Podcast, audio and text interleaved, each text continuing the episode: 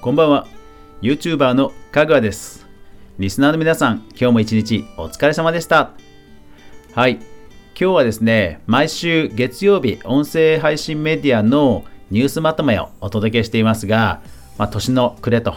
いうこともありまして2020年音声配信メディアの、えー、まあ、僕なりのね、えー、配信者目線での、えー、総括をしていきたいと思います。ちょっといつもとは思考を変えていきますけども、よろしくお願いします。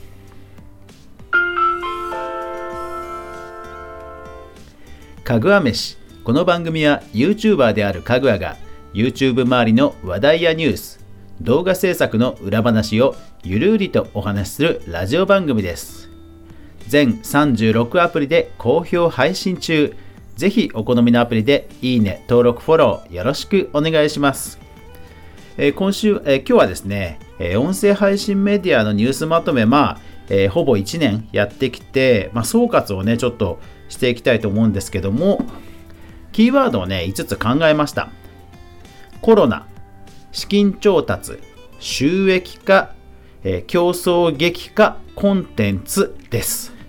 はい。えー、まずコロナですけど、これはね、もう皆さん、えー、もうその通りだと思います。ただ、えっと、僕自身は、まあ、コロナ以前に、えー、まあ、メルマガ、ニュースレターとか、あと、ポッドキャストの、え再ブームとか、まあ、SNS 疲れとか、まあ、やっぱりその耳の癒しっていうものをそもそもね、え求める動き、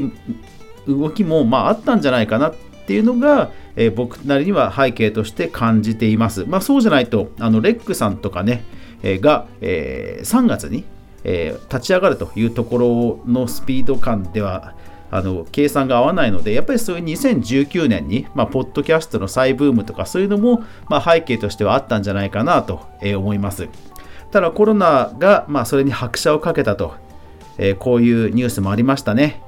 コロナ禍でラジコの聴取者20%増と。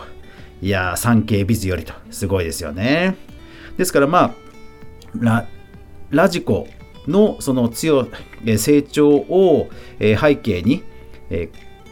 音声広告の音なるラジコやテレビ局のインストリーム動画など横断した OTT 広告配信を開始。それから人気ポッドキャスト番組200位を掲載したポッドキャスティングランキングを公開。それから Spotify が FM 東京 FM とメディアで初の Spotify for ブランドパートナーズを認定。などなどですね。まあ音声広告界隈が、えー、まあラジコをラジコと Spotify をまあ軸にして盛り上がってきたという動きも加速していたように思います。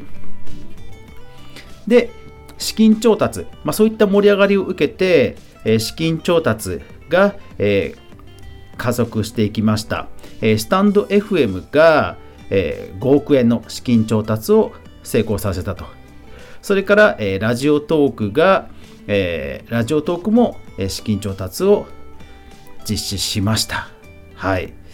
いや、この辺りも結構その、衝撃というか うん、いやー、すごいなっていう感じでしたよね。で、まあ、スタンド FM に関しては、その5億円、えー、5億円を使って、まあ、テレビ CM を打ったりすると。で、ラジオトークなどはこう収益化プログラムを発,、え、発表したりするということで、まあ、動きが加速していって、まあ、競争もね、激化していったということかと思います。で、競争の激化ということでは、今年の3月、YouTube 大手事務所の UM が、まあ、レックをね、えー、立ち上げて、ユーザー数を増やしていったと。そして、えー、 Voicyも、ついに有料化の、えープえー、有料化というか、有料プランの、え、発表をするなど、まあ、あのプログラムやメディアとしての、え魅力を増やすような、えそういう施策を、まあ、矢継ぎ早に発表していったということですよね。いやー、ね、スタンド FM さんの5億円調達とか、 Radiotalkさんの3億円調達とか、本当なんかあの、どよめきましたよね。あと何気に、 Voicyにキングコングの西野さんが株主として参画した、まあ、額は、えー、公開されていませんが、えー、そういったこともニュースとしてありましたよね。まあだから、あのー、本当まだまだ、えー、開発競争や、まあ、競争が増えていくんだろうなというふうに思います。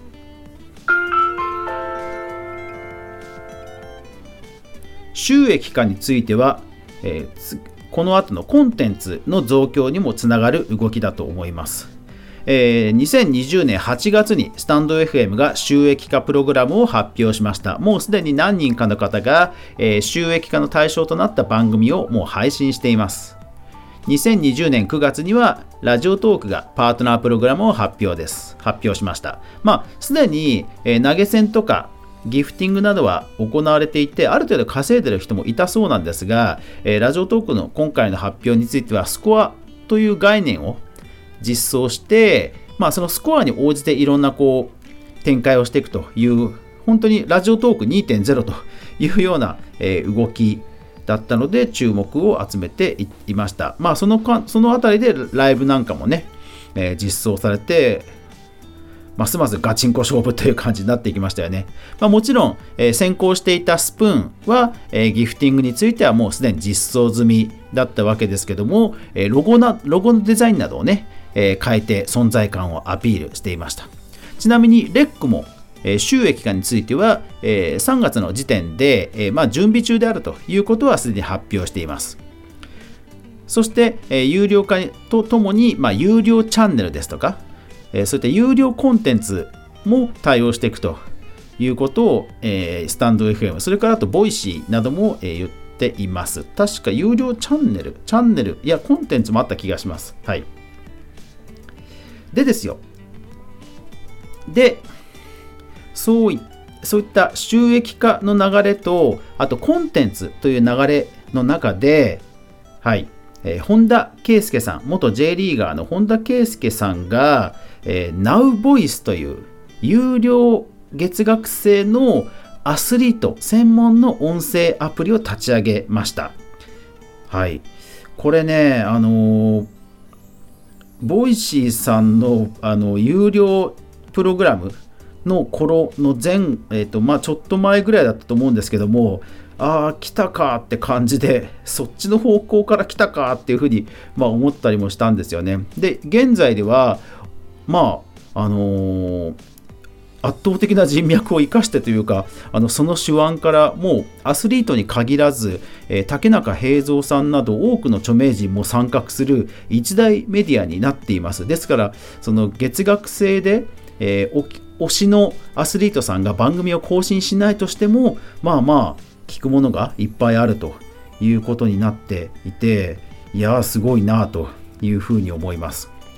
そういう流れの中でいかにコンテンツを充実させていくかという、競争に、まあ、注目が移っていきます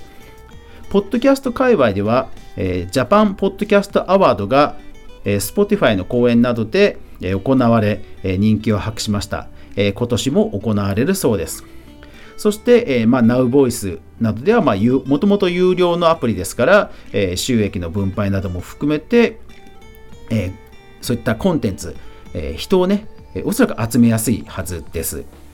それから、え海外ですと、え Spotify が、えヘンリー王子でしたっけ、え皇室の方を、え長期複数年契約するですとか、えあとはスタンド FM が、え J リーグのサッカークラブ鹿島アントラーズの配信を開始したりあとレックはえーと、松竹芸能声優アカデミーの育成事業と提携して、まあ、声優さんの卵がねどんどん番組を開設するという流れを作ったりいやコンテンツの確保それから、あと、えー、オーディブル、アマゾンのオーディブルが独自コンテンツを出したり、Spotify がロバートさんのオリジナルコンテンツや、えー、人気 YouTuber の kemioさんの番組を招聘するなど、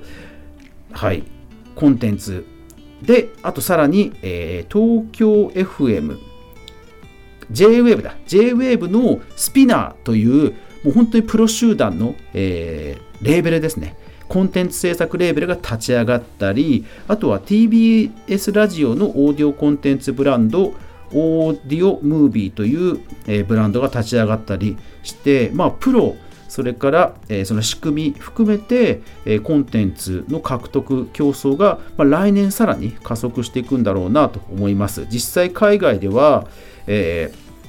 ー、そういったコンテンツ制作会社の買収や、え、ポッドキャスト企業の買収など、え、大きな案件が動いていたと、いるということも背景にあったと思います。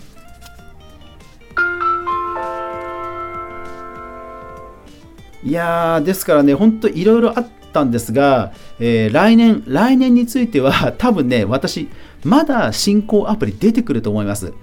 朝日新聞さんの歩きき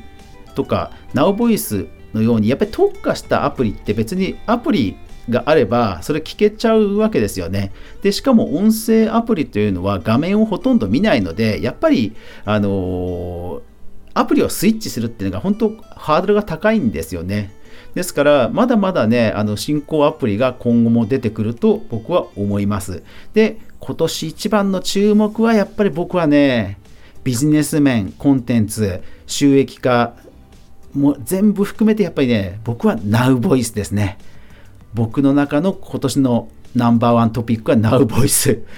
そうきたかって感じでね、ほんとね、印象深かったですね。皆さんはどんな、えトピックが、え印象深かったでしょうか？ぜひコメント、感想をお聞かせください。はい。というわけで今日は思考を変えましたが、最後までご視聴ありがとうございました。やまない雨はない。明日が皆さんにとっていい日になりますように。おやすみなさい。